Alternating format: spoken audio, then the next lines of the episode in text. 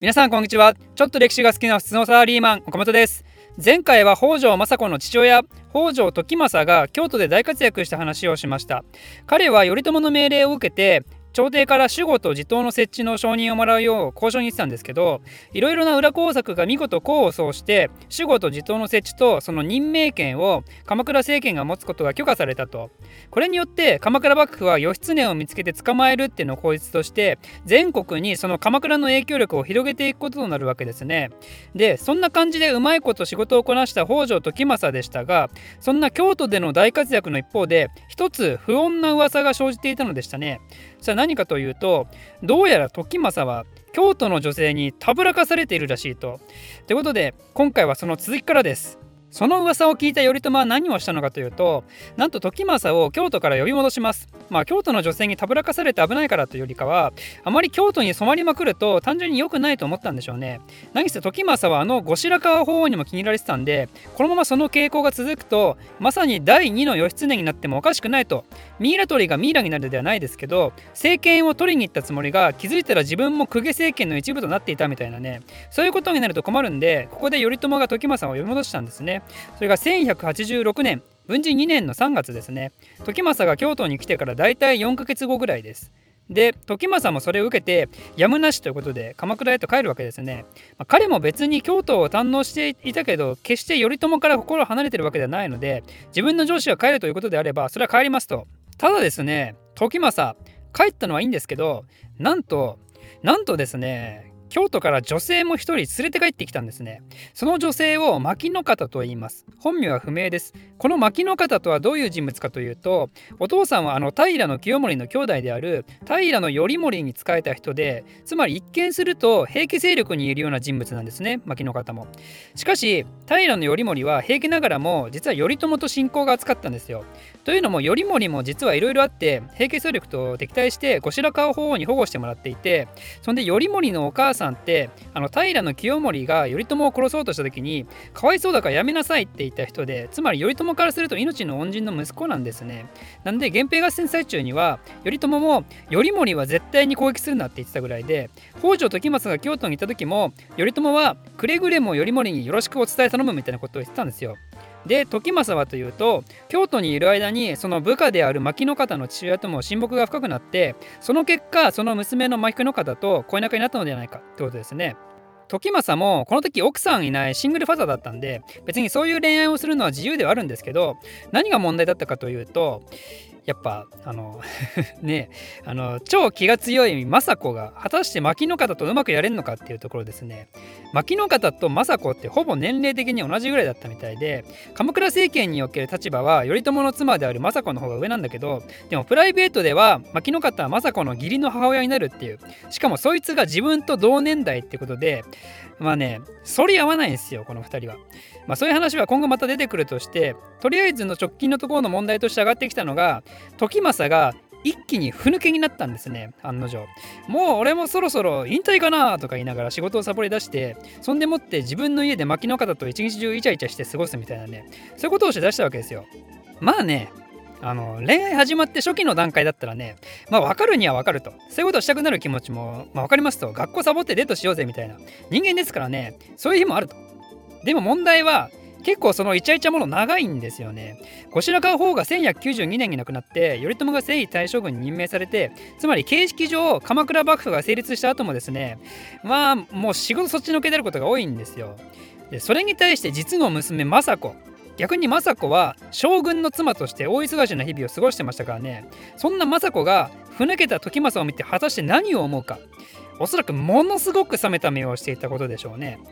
でも実は意外なことに頼朝はですねそんな時政を見ても別に対して気にはかけないんですよ。まあ、なんて言ったって頼朝も女好きですからね。時政と通ずるものがあったんでしょう。是非もなしみたいな。女遊び是非もなしみたいなね。そんな頼朝の様子を見て政子はこれまたキーってなってるわけですよ。でもそんな中で政子に味方が現れます。それは誰かというと時政の息子であり政子の弟でもある北条義時。鎌倉殿の13人の主人公ですね。義時は牧の方と戯れる時政を見て政子にこう言うわけですよ。父上はもうダメかもしれませんねと。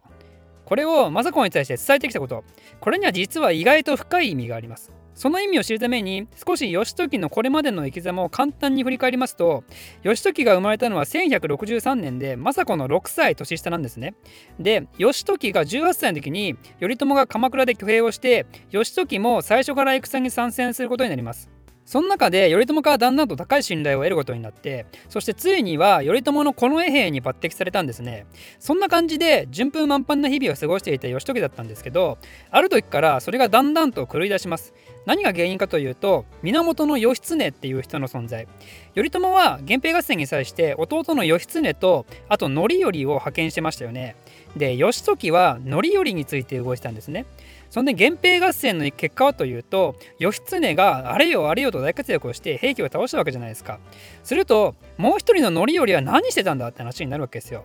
でさらに言えばその範頼に仕えていた義時お前も何してたんだと。でも義時から言わせると義経って卑怯で恥知らずのクソ野郎みたいな感じなんですよね。武士の美学を完全に無視したゲリラ戦法で活躍していたわけですからね。範頼はというとまさに正当な武士という戦い方をしていたんで範頼どもは立派だそれに対してあの義経というやつは勝てれば何でもいいのかみたいな、ま、上司にごますって出世するのがそんなに幸せなことかみたいなね。そういう感じなんですよ。で源平合戦の最終決戦である壇ノ浦の戦いでは範頼軍も実は大活躍をしたんですけどでもそれも後世にどう伝わってるかというと義経がまた勝ったすごいっていうのが一般的な理解で義経ってずるい戦法を使って勝つだけでなくて俺ってこんなすごいんだぜっていうセルフプロモーションもうまくて、ま、うまいというか声がでかいんでしょうね単純に。なんでそれに対して乗り降りはみたいな評判がさらに加速するわけですよ。そしてそれにつられて義時もですね時政は立派だけどあの後取りじゃちょっとねみたいな評判を民衆化されてたり、まあ、苦しい時代を過ごしてたと。ただ頼朝はというとそんな2人の性格を理解してたのか義経のことは嫌って存在に扱う一方で範頼のことは大事にするんですね。その結果があの義経追悼令につながるわけであるんですけどじゃあその義経追悼令が出されて守護と地頭が全国に配備されて以降義経はどうなったかというとこですね。彼はどこに隠れていたのかというと奥州平泉っていう今の岩手県にいたんですよね。子供の頃に世話になってた奥州の藤原氏の下でかくまわれていたと。平泉にある中尊寺金色堂といえばめっちゃ有名ですよね。その金色堂を建てた藤原氏の元に隠れます。で、えー、藤原の秀衡は温かく義経を迎え入れてもしも鎌倉から追っ手が来ても最後まで藤原一族の誇りにかけて義経を守りなさいなんていうぐらいねめっちゃ頼りになる人だったらしいんですけどあの藤原の秀衡ね。でもその秀衡はその後すぐに死んでしまって秀衡の息子は速攻で義経殺すんですよね。それが起きたのは1189年。ゲリラ戦法で活躍した義経もまさかのゲリラ的に殺されてしまうと。ということで義時的にはですねこれで義経っていう自分の中の呪いみたいな人間が消えてそしてついに頼朝様に寵愛を受ける範頼様が日の光を浴びる時って思っていた矢先とある事件が起きてしまいます。その事件を蘇我兄弟事件と言いますけど頼朝の家臣に蘇我助成と時宗という兄弟がいてこの兄弟がちょっとした争い事から殺人事件を起こすんですねでその騒ぎのさなかなんとこの兄弟は頼朝も殺したっていう偽情報が出回って北条政子はそれを聞いて泣き崩れるわけですよ。よよよよよってでそんな泣き崩れた政子を慰めるかのように真面目で誠実な範頼はこう言ったんですね。政子殿心配するでない私がおるでないか私が兄頼朝の意志を継ぎ将軍として鎌倉幕府をまとめ上げてみせようってね。でそんなこと言ってる矢先あれやっぱ頼朝様死んでないみたいですって話が出てきて政子はあれって思ったわけですよ。こいつもしかして私の旦那殺して政権ぶんどろうとしたって。なんでなんと範頼は頼朝を殺そうとしてるって噂が今度は出てしまうことになってで結局その噂を頼朝は信じて範頼は殺されることになるんですよ。まあ、これが勘違いだったのか真実だったのかちょっと定かではないんですけどもでもこれにはですね義時はだいぶショックだったんですよね。なぜ範頼様がって範頼様は真面目なお方であの卑怯な義経とは違う立派なお方であられてだからゆえに頼朝様より気に入られてたのではなかったのかと。頼朝様いや頼朝めよもや私のこともいつか切り捨てるのではなかろうか。もはやもはや誰も信用ならんってなって義時も闇落ち寸前だったんですね。ただ唯一の拠り所として信頼できるのは北条っていう血脈でつながる家族だったんですね。しかしそんな義時が見たのは頼りにしていた父時政の若妻牧の方に対してヘベレケになった姿。これで義時は愕然としたわけですよ。父よって。誰も信用できない仲だからこそ北条っていう血のつながりだけは大事にしたいねって思ってたのにああ父よっていう感じですね。父親もうダメかもしれませんね。ここであの政子と義時のあの会話に戻るわけですね。父上がダメなら頼れるものは政子のみ。今の北条家そして鎌倉を支えるのは私とあなたしかおりません。お姉様もそう思いますよね。そういう意味合いが父上もダメかもしれませんねという言葉に隠されていたわけですね。そして政子も頼朝の女遊び是非もなしという姿勢と牧野方に溺れる時政に嫌気がさしていたので義時の考えと同意することになるわけですよ。その結果政子義時の強力なタッグがここで誕生することになるわけですよね。